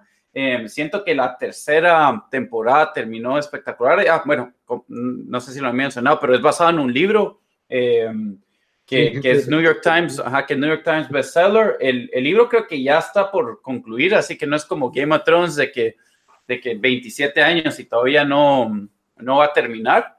Eh, este sí, creo que ya están haciendo el último libro y mm, lo arroba Amazon porque parece que en Sci-Fi no les fue tan bueno, pero hubo una campaña enorme en Internet. Entonces Amazon compró la serie y la cuarta temporada sale este año, en julio. Eh, no hay fecha exacta, pero, pero es en julio cuando va a salir en, en Amazon. Entonces, y es número, número 5 en nuestra lista. Eh, número 4 en nuestra lista es un show que yo nunca había oído de eh, y que los dos lo tenían. Si no estoy mal, Lito, vos lo tenías como número 8 y Bamba lo tenía como número 2, que se llama What We Do in the Shadows. Así que cuéntenos de What We Do in the Shadows. Bien, hombre, bien listo. Estamos en sintonía. cabal. cabal, porque con The Fan me, me siento asaltado, mano. Bueno, ¿empezás bonito o yo o qué? Sí, eh, dale vos, dale vos. Ah, va. Eh, What We Do in the Shadows es una, eh, una comedia que está por debutar en el canal FX, basado en una película del año 2014 con el mismo nombre, que es una de las películas que, que yo sé que Lito ha disfrutado mucho. Él fue el que me, nos la recomendó y después de que yo la vi, para mí ha sido una de las películas más chistosas de los últimos años, en mi opinión. se trata de... La película se trataba de unos vampiros era como un, un mockumentary, un como documental. Sí, como un reality show también, podría decir. De tres vampiros que viven eh, en una misma casa en Nueva Zelanda. Entonces los siguen a ellos y básicamente se trata de, pues, cómo es la vida de un vampiro en el, en el siglo XXI. a eh, diario. A diario. Entonces son cuestiones desde de lo más mundano a, que, a quién le toca lavar los trastes, hasta cómo comen, cómo tienen que conseguir gente. Entonces todas, todas esas interacciones lo hace tan chistoso porque los vampiros son de los de ¿qué? Hace 300, 400 años. Bueno, el más eh, había uno, el más viejito tenía como 900 años y creo que el más joven tenía como 300 y acaban de adoptar a uno que, que tenía 30 años, creo yo, algo así en la película, pues. Pero, pero sí, este, la película fue dirigida por Tika Waititi. No, no sé si estoy diciendo bien el nombre de él, que fue, la verdad es de que lo, fue, fue, la, fue la película que lo puso a él en el mapa y que le permitió, pues después fue contratado para dirigir Thor, Thor Ragnarok y volverse pues un director pues ya de peso pesado y él va a ser de los productores de, de esta serie pues. Entonces, la verdad es que promete mucho. La, él, él también si no estoy mal, eh, dirigía un show que daban en HBO que se llama Flight of the Concords, si no estoy mal. Que ah, sí, ese, ese, es medio famoso, en, en, tiene su internet following. Cabal, y es bien chistoso, la verdad, eh, vale la pena verlo. Y por eso, la verdad es que le tengo todo el material, ahí está. Eh, incluso en la película, pues tenían interacciones con hombres lobos y otros tipos de, de monstruos, y es, era o sea, los invitan a una fiesta, si no estoy mal, de Año Nuevo y, como que habían concurso de popularidad y cómo la, autoestima de estos vampiros se afectaba por ese tipo de cosas, sus exnovias y todo eso. Entonces, el material ahí está para hacer una, una muy buena comedia, porque para mí esa película como comedia es de las mejores de los últimos tiempos, porque cada vez son más gachas las comedias, siento yo, no hay, no hay muchas buenas. Y sí, y, y cabal también en el reparto eh, hay eh, uno de los, de los vampiros de la, en la serie va a ser este actor que se llama Matt Berry, que él salía en The IT Crowd. Él era el hijo del jefe. Ah, sí, pues. Y él también salía en otras series de comedia inglesas. ¿Cómo es que se.? Ah, se me escapa el nombre, pero él es un comediante inglés muy chistoso. Y hay como tres o cuatro teasers online eh, por ejemplo, hay uno que está el, como que el, el, chavo que los, como que los va guiando o los cuida, por así decirlo, y van a un supermercado y el, y el vampiro quiere pagar con una moneda de oro y se la, se la tira al cajero, así se la tira la cara al cajero, y el cajero le dice, ¿por qué me estás tirando una moneda antigua? Y le dice al sirviente, por favor, mátalo y nos vamos. o sea, sí, sí, mantiene el mismo tono y el mismo tipo de humor. Entonces creo que va a ser una serie muy chistosa y creo que va a ser una de esas series de que mucha gente quizás no conoce la película, pero después de esta serie va como que ir al, al source material y se va a dar cuenta de qué tan buena fue. Sí, cabal. Ese, ese tipo de, humor de la, de la película fue, fue clave en el éxito. Pero bueno, sigamos con, con, la lista. Está bueno, entonces ese era el número 4, ah, el número 4 en nuestra lista, sale en FX y según la página sale en Spring del 2019, eh, que eso sería lo más seguro abril, mayo o junio. Me imagino que en mayo estará saliendo, pero eso decía en, en la página oficial. Así que eh, número 3, eh, este es un pick de, que tenía Lito y yo. Yo lo tenía como número 6 y Lito vos lo tenías número 3. The Marvelous Mrs. Maisel, temporada 3, el nuevo show que Lito descubrió y que nos pues a mí también me paró encantando. ¿En qué lugar está, perdón? Número 3 en nuestra lista. Wow, merecía más. Nah, está bien. Pero que, no sé, que siento que hemos hablado bastante de Marvelous Mrs. Maisel estos últimos eh, episodios, pero que si quieres comenzar vos, Lito, ya que lo tienes un poco más alto en tu lista. Sí, es bastante reciente, la verdad, la, la maravillosa señora Maisel. como todos sabemos, la producción de este show tiene un nivel muy alto, un nivel HBO, diría yo. Las actuaciones nadie desentona, incluso tanto la actriz principal que fue ganadora del Emmy, el Golden Globe, eh, también la actriz secundaria, pues fue, tuvo nominaciones. Eh, por hace, que hace la voz de Lewis en, de la mamá en Family Guy. Sí, Correcto. Y sí, ella también, no me acuerdo en dónde más vi que prestó su voz. Es, ella es muy, muy, muy buena, es una actriz muy completa, bastante chistosa. Y pues no solo el show mantiene. Y Shazam ahora también. Es Shazam. Ah, pero ese es el actor del, del doctor. Ajá. bueno, el, casting en general es, es, es perfecto. Y lo que tiene, bueno, la segunda temporada pues nos llevó a lugares inesperados, nos sacó del Nueva York y nos llevó a París, nos llevó a los Catskills, que son un área montañosa donde las personas opulentas de Nueva York de 1950 vacacionadas, no sé si, si ahora todavía sea así, no sé si, si eso alguna vez fue como los Hampton o una cosa así, pero eh, esos lugares pues inesperados eh, ocasionaron grandes giros a la historia y la historia nos deja con un final que a mí no me agradó para nada, no se los voy a spoilear. Eh, no, no, no, me agradó en gusto, o sea, la calidad ahí está y estoy totalmente interesado en qué hacen la temporada 3, pero a mi criterio, la temporada 3 tiene que ser la última temporada. Ya creo que el show dio lo que tenía que dar, dio las vueltas que tenía que dar, y si pasa una temporada 4, bueno, una 4 todavía, pero ya se va a sentir repetitivo no, no, yo con los dramas no puedo ver más de tres temporadas. Históricamente siempre ya después de la tercera o cuarta temporada me, me pierden. Eh, son contadas las ocasiones en que he visto un show que dure más de eso, a menos de que sea comedia y entonces se refresca solo el, el show, pero no, no siento que haya material para más de tres, y mucho cuatro temporadas y tenerme ahí prendido, la verdad. Sí, yo, yo por eso, la verdad, lo, puse un poco más abajo en mi lista porque el show me encantó. Eh, excelente, dije que está muy bien escrito, las actuaciones son excelentes, el, el, cast, no solo los principales, sino todo el supporting cast es muy bueno, pero como vos decís, o sea, sí, me dicen hoy que, o sea, que ya se terminó Miss Maisel y dije, o sea, es como que estaría bien con eso porque no miro más hacia dónde pueden llevar la historia. Eh, entonces, sí, yo estoy de acuerdo con vos, o sea. un final, eso sí, pues tampoco me sentiría. Ah, no, no. Yo sé, pero, pero me entendés, o sea, ah. digamos, otros shows dejan un cliffhanger que sí te deja más como que esperado, y aquí yo, siento que bastante eso pasó, o sea, esta segunda temporada que nos dejó, pues, ¿verdad? Después de la primera temporada, donde ella va, pues, a explorar si, si quiere ser una comediante, y aquí se va desenvolviendo un poco más eso.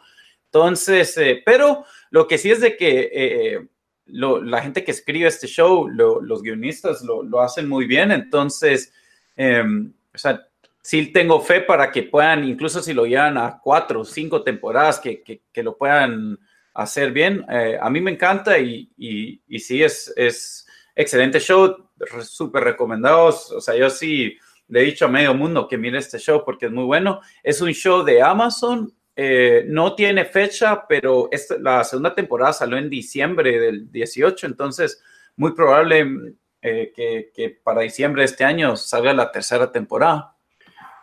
Y con eso pasamos al número dos en, nuestra lista, en la lista de tiempos de mejores series, que es True Detective. Yo este lo tenía eh, número uno en mi lista y Lito lo tenía número, número cinco es la temporada 3 de True Detective, pero em, es un, o sea, no, la primera temporada y la segunda temporada son historias separadas y esta también va a ser una historia separada. Ahora, bastante, a bastante gente no le gustó la, la segunda temporada. A mí me gustó, pero no, no estuvo al mismo nivel de la primera. A mí la primera me parece espectacular. Incluso si, si tenemos que hacer otra vez top 5 shows de todos los tiempos, no sé si tal vez, tal vez se metería ahí porque sí, sí me encantó. Tiene uno, un, personaje que tal es de mis personajes favoritos de, de series de todos los tiempos. Y, y, pues esta tercera temporada eh, la va a dirigir otra vez el que, el que dirigió la primera temporada, que, que no dirigió la segunda. Eh, el trailer, yo cuando vi el trailer en, en, HBO por primera vez, me emocioné sin saber que era True Detective. Dije, pucha, ¿qué es este show? Lo tengo que ver. Y, y desde ahí, pues igual lo iba a ver porque, porque, porque me, me, me encantó esta serie. Eh, pero sí, es, es, la serie que estoy más emocionado de ver. Es de HBO y se estrena eh, la otra semana, el otro domingo, este domingo, enero, enero 13, eh, pasa, esta vez eh, el, el, personaje principal es un eh, policía negro en los 1960, si no estoy mal, en Memphis, así que otra vez eh, la serie se va al, al, al, sur de los Estados Unidos. Lito, ¿vos qué, qué tenés que agregar de, de True Detective? Bueno, el hecho de que hayas dicho que la temporada 2 no, o sea, a diferencia de vos que no, solo que no te gustó, yo sí detesté la temporada 2. Pienso que es, las actuaciones no son tan malas y por ahí puede rescatar un par de episodios. El ritmo en general que tiene la serie fue espantoso. La serie no terminó de cerrar para mí. La, la historia eh, fue puramente armada. Sentí algunos arcos innecesarios. Entonces, o sea, yo sí detesté la temporada 2 de True Detective al punto que por eso la tenía en número. Es porque me encantó tanto la 1 que, que, por eso la tenía en, en número 5 y tengo bastante expectativa. Como vos decís, cambiaron un poco la dirección, al mismo tiempo siempre la calidad HBO y esta vez pues está por, protagonizada por Ma Mahershala Ali, que el señor pues ya ganó el Oscar, ganó ayer el Globo de Oro como mejor actor por su interpretación en The Green Book. Ah, está en The Green Book. Ajá, él, él es el, el pianista. Sabía, el pianista, ajá, ajá. Ah, tiempo, Green Book. Ya sé qué película es Green Book. Mm. Ah, sí, esa se mira bueno en los trailers. Un, Hemos hablado de Green Book en tres episodios. sí, pero es que no la ubicaba. No la ubicaba. Ah, ok, sí, esa se mira buena. Sí, qué lag. Pero sí. Qué lag. Pero este es un actorazo. Él, yo la primera vez que lo vi fue en House of Cards. Hace el papel de este Dante, si no estoy mal su, su, su, personaje me pareció buen actor. Luego, pues, eh, gana el Oscar por Moonlight, que si bien su actuación fue buena, la película no. Y, y siempre ha estado resonando. Entonces, creo que HBO agarró al actor del momento, por lo menos en, en, lo que es críticas, ¿verdad? Y promete mucho True Detective. La verdad es de que si algo nunca, si algo no ha tenido malo, ninguna de estas tres temporadas son las actuaciones. Y solo ya con eso, pues ya vale la pena ver la temporada y a mí todavía me gusta mucho el formato de HBO, que es la única cadena a la que yo le perdono no sacar todos los episodios de un, de un solo trancazo para, para verlos en maratón, sino que me gusta que cada domingo ahí tengo mi episodio y pura novela estoy esperando el siguiente, ¿verdad? Y te da una semana para que especules y discutas todo lo que ocurrió en, en cada episodio, ¿verdad? Mientras que, y, y eso siento que hace que los episodios sean mucho más memorables a cuando haces un binge en Netflix, que todo se te vuelve un, una, una, memoria borrosa en que, o sea, no sé, ya después de que ves seis episodios, ya no te acordás cuál era cuál. Entonces no, no se aprecia igual el arte, especialmente en series donde hay diferentes directores para, para cada episodio, ¿verdad? Tenía que ser muy destacable el episodio para que, para que te recordaras, pero la verdad es de que sí, uno de los más esperados del año y es ahorita en enero, así que Sí, es, ahí comenzamos. La verdad fue la razón porque hicimos eh, las series más esperadas del año primero, porque yo dije, ahí sale True Detective, la segunda. Pensé que salía el 19, hoy me, me enteré haciendo research para esto que salía la, eh, este domingo, así que me emocioné más porque ese, ese show sí lo voy a ver religiosamente todos los domingos. Eh, pero bueno, ese es número dos en nuestra, en nuestra lista. Y número uno, creo que no es ninguna sorpresa. Ustedes lo tenían número uno cada uno, yo lo tenía número tres. Porque, porque la verdad. Me la a mí de hipster. Porque No, quería eh, rescatar a, quería rescatar a The Expanse o qué No, quería? es que no, no me gustó la, la temporada pasada de Game of Thrones, que, que es el show que estamos hablando. Yeah. Game of Thrones es el show, el- la serie más esperada de tiempo especial, creo que de la gran mayoría de gente que mira televisión. Eh, al fin, eh, se va, este año es la última temporada, la octava, ¿verdad? Octava temporada. Sí, Eh, Vamos, a, a mí, a mí, a mi parecer, la, la séptima temporada, la verdad, no, no dejó mucho que desear. Tampoco fue mala, pero, pero no, no estuvo al, al nivel que nos tenía acostumbrados Game of Thrones. Eh, pero sí, sí hay cierta emoción por ver cómo, cómo termina todo. Por lo más que yo, yo la verdad ya estoy más ansioso por porque venga el, el sexto libro, el Winds of Winter, porque pues ahí hay más historias que no fueron exploradas en el show. Eh, pero sí que se puede decir, o sea, este show, me, me compré el juego de mesa, pues, o sea, nunca me he comprado un juego de mesa de un, de un, de un show. Eh, ¿Ustedes qué quieren agregar mucha para hablar de, de Game of Thrones? Yo, yo estoy de acuerdo con vos de que dijiste que tal vez la, la temporada anterior tal vez fue la más débil, eh, pero yo de todas las series, yo todas las series que están actuales ahorita no he invertido más emociones y tiempo y o sea ya estoy que quiero saber qué pasa con todos estos personajes. Eh, entonces creo que esta temporada la, la 7 fue como que trataron de acelerar todo, como que bueno, aceleremos todo para llegar a esta conclusión en la temporada 8. Entonces, eso me da esperanza también que esta temporada va a ser más all killer, no filler, o sea, va a ser más lleno de, episodios que, que, tengan peso y no tener episodios así que, que innecesarios, aunque yo creo que tal vez si lo hubieran terminado temporada 7 hubiera sido ideal. Yo creo que es una temporada muy larga, o sea, una más de lo necesario, pero eh, sí, no, yo creo que este es el fenómeno mundial de, en la televisión ahora y creo que merecidamente es el número uno de, del grupo, Lito.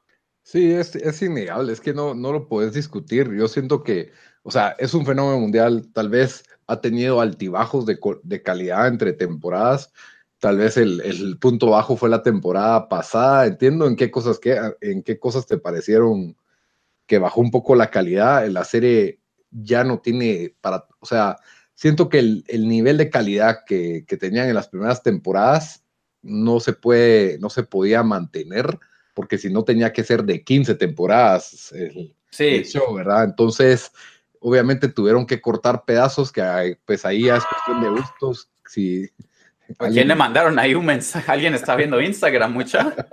No, nada que ver. Esas tus Insta Stories, Bamba, ya, por favor. Y ese fue Dan porque él lo puso número 3, no fue número 1. Traté de sabotage lo que iban a decir de... Les puso el trailer de True Detective, la verdad. No, pero independientemente de eso, es el desenlace de ocho años de, de series, ¿verdad? De ocho, de siete temporadas. Eh, las siete, como estaba diciendo yo, si bien apura las cosas, a mí me gustó. Sentí que tuvo varios episodios muy emocionantes, muy emotivos. Y como espero yo, es que hayan dejado para que esta serie, como dice Bamba, aquí ya no hay nada que tirar a la basura y ojalá fueran ocho episodios o diez episodios de una hora y media cada uno, pero hay que, hay que disfrutarse lo que hay y al fin se acaba, pues se acaba esta, este, este show que la verdad es una de las razones para estar vivo en el año 19, en el año 2019. Porque... Sí, cabal.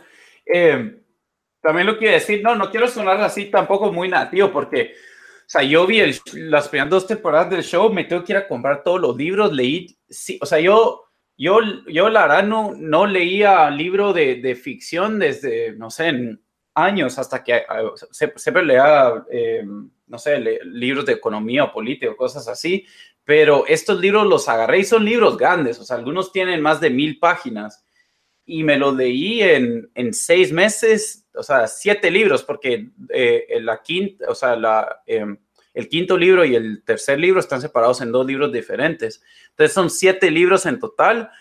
Y, y por eso es que me paró gustando un poco más el, eh, pues obviamente el libro, porque, o sea, los detalles que tiene, obviamente se van a perder en, en, en la tele. el show en, en, la primera y segunda temporada fue dando más, especialmente la primera, se mantuvo más fiel al material yo siempre le recomiendo a la gente, por lo más que no, que yo sé que, que es un, que es pues es otro, es otro nivel de, de, time commitment de que lean los libros, porque lo que le agrega la historia es, es demasiado bueno.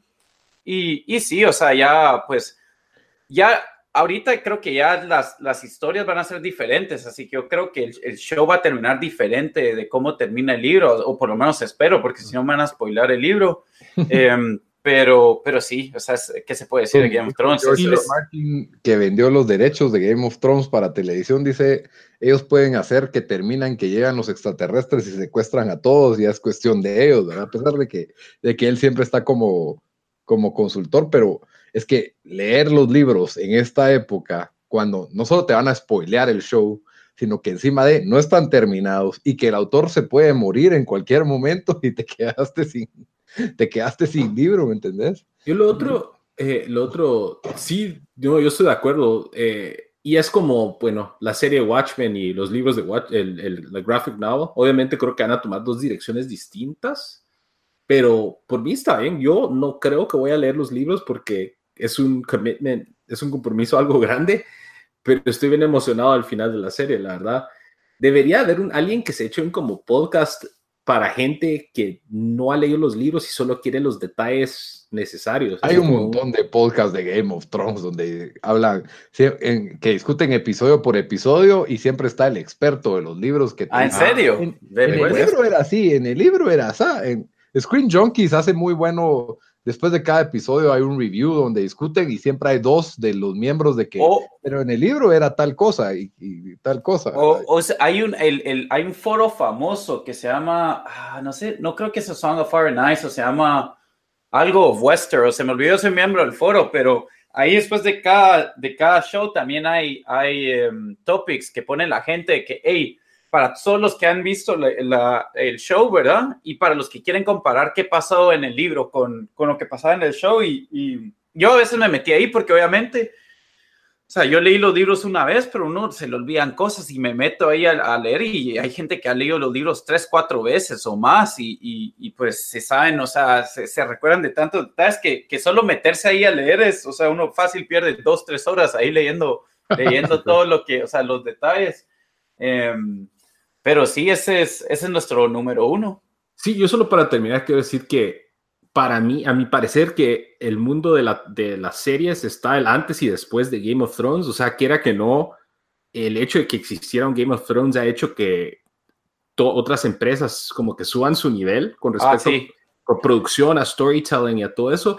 Entonces ese legado... Especialmente con, el, con un source material que ya existe. O sea, porque le enseñaron, o sea, porque él había rechazado varias veces de, de, de, que no quería que, que, se hiciera una película de su material y todo, y, yo creo que esto le enseñó a la gente que, hey, esto es, o sea, con, materiales como libros y cosas así, o sea, esto, el formato ideal tal vez puede ser una serie, ¿verdad? O sea, porque creo que antes de eso, por lo más que Lord of the Rings fue bueno y todo, pues muchos de los, de los que trataban de, de las películas que, que eran basadas en libros, pues siempre fallan, ¿verdad? Pero aquí, como vos decís, o sea, el, nivel que, le metieron fue, fue buenísimo. Sí, y quiera que no, cuando se hizo esto ya había bajado la fiebre de Lord of the Rings, o sea, fue algo totalmente que salió del, campo izquierdo, por así como, como dicen, ¿verdad? Porque sí era una historia de fantasía medieval, pero HBO, ¿verdad? Y HBO, cuando quiere hacer algo, lo hace bien, así que, de nuevo, HBO Creo que tiene como cinco series. En te, cortamos ahí, te, te, cortamos ahí, Bamba, ¿qué ibas a decir? Ah, no, no, no, no, yo no, no, no iba a decir nada. Ah, bueno, no, yo digo como estabas diciendo del nivel de, ah, producción de esto. Ah, no, no, no, solo que, o sea, tiraste un buen dato ahí que es, usar el source material de manera correcta, pero también es, yo creo que ha hecho que, que todo el mundo como que le ponga empeño al storytelling, al manejo de personajes, a la producción. O sea, ahora hay muchas series que, como ustedes le hemos dicho ahorita, tienen nivel Hollywood o, nivel HBO y no están en HBO. Y yo creo que esta serie fue como que el impulso que hizo a todo el mundo tomar en cuenta eso. Obviamente también porque ha hecho un montón de dinero y pues han visto que eh, hay, dinero por, por hacer también haciendo este approach. Sí, Sí, cabal. No creo que haya una serie tan relevante como Game of Thrones eh, históricamente. Ah, fijo, ¿no? No, no creo que, o sea, que haya trascendido así. Es como un Star Wars, ¿me entendés? Sí, y, y en, en, el, en la era de Netflix, ya cuando todos esperamos ver todo así de una vez, Ga- Game of Thrones es el único show de que miras Twitter el día del episodio y las reacciones y los reaction videos en YouTube, la verdad sí. Es, Luis es- Miguel también, ¿no? Bueno, es que, eso, es- es que eso ya se está replicando, pero fue Game of Thrones el primero, yo. Ah, Sí, pero, no, estoy de pero acuerdo. Game of Thrones es mundial, o sea, Luis Miguel es... Bueno, pero Sharp Objects también estábamos así en Twitter, que todos quedamos locos con ese final, pues, o sea. Pe- ah, pero no al nivel de Game of Es que el Game of O sea, Sí. ¿cuánta gente vio Luis Miguel? O sea, no. No, No. Yo, yo lo estaba diciendo por molestar, pero No, sí, yo sé, yo sé. Tenés millones, razón de que Millones, Dan. So- Tienes razón de que es el fin. O sea, yo creo que en este, en- no solo en Estados Unidos, donde sea, puedes ir a la oficina, puedes ir al doctor, puedes ir a, a una fiesta y puedes parar hablando de Game of Thrones con O sea, quien sea. Es el primero donde si alguien se perdió el episodio en los chats decía no hablen del show o, o- o, digamos en la oficina uno llega y alguien decía hey no vi Game of Thrones no hablen de o sea yo sí me recuerdo que eso pasaba pues Sí, o yo, yo me acuerdo que por diferencias de horario, a veces yo lo miraba antes, o ustedes lo miraban antes, y era aquello que ya lo querés comentar y no les puedo decir nada, pero ya miren esa cosa, pues, o sea, era una ansiedad tremenda por querer comentar el show también. Cabal. Pero bueno, eso concluye nuestro top 10, que en realidad fue un top 22. Eh, si quieren, solo repaso lo- lo- el top 10 que, que tenemos de los shows más esperados del año. Eh, número 10 es Big Little Lies de HBO. Eh, número 9, Succession, temporada 2 de HBO. Número 8, The Witcher, que va a estar en Netflix. Número 7, Watchmen, otra vez de HBO. Número 6, Cobra Kai de YouTube. Eh, número 5, The Expanse, temporada 4, de, que va a estar en Amazon. Número 4 es What We Do in the Shadows, que es de FX. Número 3, The Marvelous Mrs. Maisel, temporada 3, que es en Amazon. Eh, número 2, True Detective, que es HBO. Y número 1, Game of Thrones, que ya todos saben que es, que HBO. Y ese es nuestro top 10 de shows más esperados del año. Metí seis shows a la lista, así que tengo que estar tranquilo. Y creo que Cobra Kai hubiera subido dos peldaños más y no. Ah, fijo. sí, Yo se ahí hubiera. sí, sí, my bad, my bad, my bad. Gruesa, gruesa. Sí. ¿En dónde, a la solo, en teoría, dónde hubiera quedado Cobra Kai? ¿Vos lo hubieras puesto de segundo, tercero, Bamba, o primero? No. A ver mi lista. Eh, lo hubiera puesto tal vez cuatro. Uh, Lurun, sí, cabal hubiera, tal vez pasaba a True Detective. Ah, bueno, no, empatado con True Detective hubiera estado, pues, tal vez. Ok, Uluru. Sí, hubiera estado bien pelado ahí. Va a estar, va a estar interesante comparar esta lista a medio año para ver, pues, qué, qué tan buenos han salido los shows, ¿verdad? Y después al final del año. A ver si los vimos. Cabal también. Bamba no haber visto, Bamba solo haber visto dos de la Yo lista. ya dije que voy a hacer mis correos alternos para tener acceso a, a todos los streaming services que no tengo.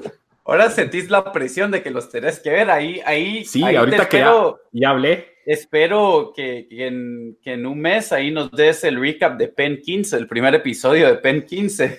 Va, a ver, Bamba, a ver, a ver, echemos recomendación mutua.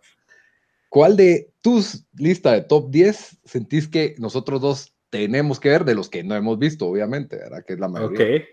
Ya estoy viendo mi lista. Yo diría que The Umbrella Academy.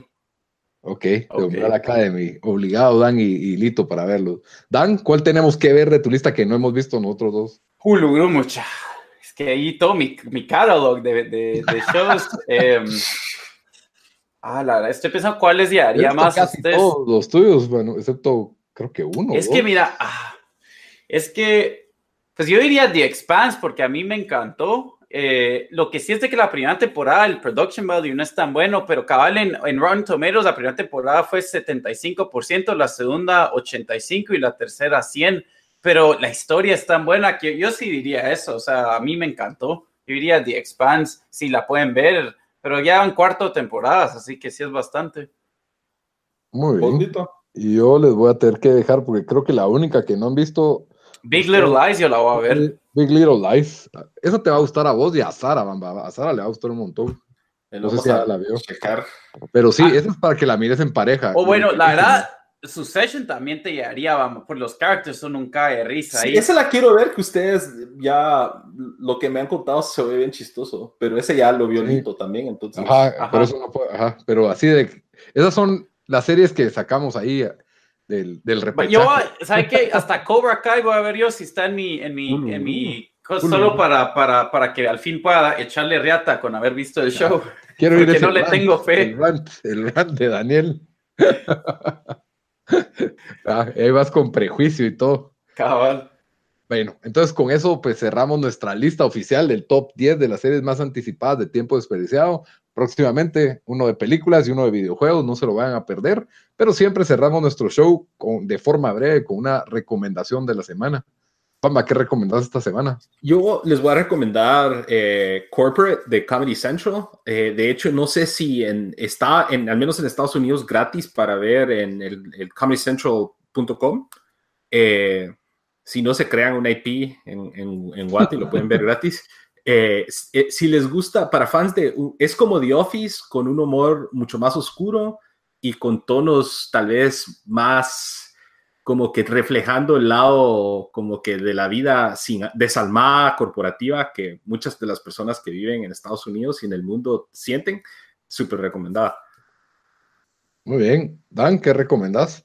Bueno, eh, yo voy a recomendar un documental, eh, como saben, eh, como hoy comencé yo hablando del, documental de Ken Burns, les voy a recomendar un documental de Ken Burns, pero no los voy a mandar a ver 20 horas de la guerra de Vietnam o 20 horas de, de la historia de jazz o de la guerra civil de Estados Unidos, pero eh, les voy a recomendar el, documental más corto que ha hecho Ken Burns, que está en Netflix, eh, en todo el mundo lo pueden ver en Netflix, se llama Prohibition, que es solo tres episodios y creo que cada uno dura una hora y media, así que no es mucho que explora eh, lo que pasó en Estados Unidos cuando prohibieron alcohol en los, en los años 20 y principios de los 30, que para mí tiene mucho paralelos con, pues, con lo que es la eh, la prohibición de, las drogas, Rey, y lo que causó eso con niveles de violencia, eh, el crimen, pues como el crimen organizado, lo, ¿verdad? la mafia, pues aumentó su poder durante, durante esa era y, la verdad es solo fascinante ver, ¿verdad? Cómo, pues cómo todo eso fue pasando y como digo,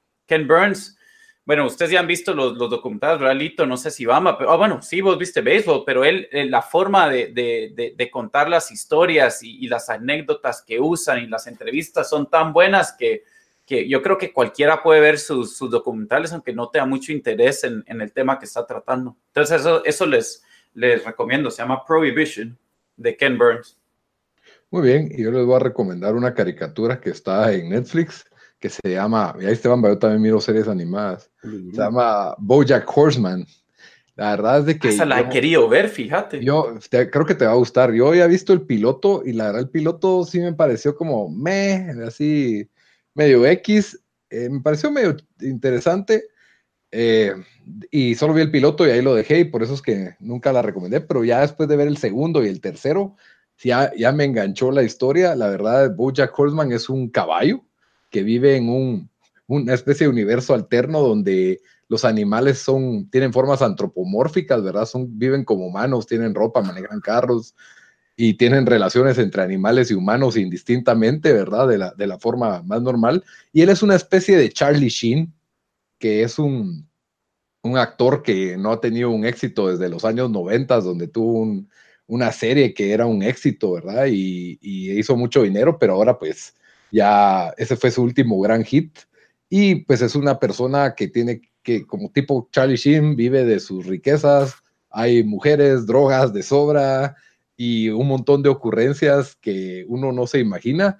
Y lo increíble de, la, de la serie para mí es de que no solo para siendo bastante chistosa, tiene unos puns o, o, chistes de uso de palabras que para mí son dorados y me encanta ese tipo de humor, sino que llega a ser conmovedora la historia de este personaje, te llega a importar lo que está pasando y cuestiones con las que te puedes hasta identificar, a pesar de que es un caballo. Entonces es muy recomendable la, caricatura, es bastante chistosa, como también bastante dramática. Y sí, estoy toda mi recomendación y la pueden encontrar en Netflix. Ya hay cinco temporadas, yo solo he terminado, voy por la mitad de la segunda y ya me parece que vale la pena verla. Así que con eso pues terminamos el, episodio y no van a creer que porque no la tuvimos en la lista, no vamos a ver Luis Miguel, sí, lo vamos a ver y lo vamos a comentar, no, no tengan pena, a pesar de que Daniel les tire basura. Pero bueno, con eso cerramos el episodio de hoy. Ya saben que nos pueden escuchar en iTunes, en Stitcher, en Spotify, en todas las plataformas de sonido que se les pueda ocurrir donde hay podcast. Ahí estamos como tiempo desperdiciado. En nuestras redes sociales nos pueden comentar, nos pueden pedir, nos pueden decir lo que quieran. Estamos a las órdenes para practicar de lo que sea. Siempre búsquenos como tiempo desperdiciado, excepto en Twitter como T desperdiciado. Denos follow, denos reviews de cinco estrellas. Siempre se los vamos a agradecer. Gracias a, a todos los que nos escuchan. Y hasta la próxima. Hasta la próxima. Hasta la próxima.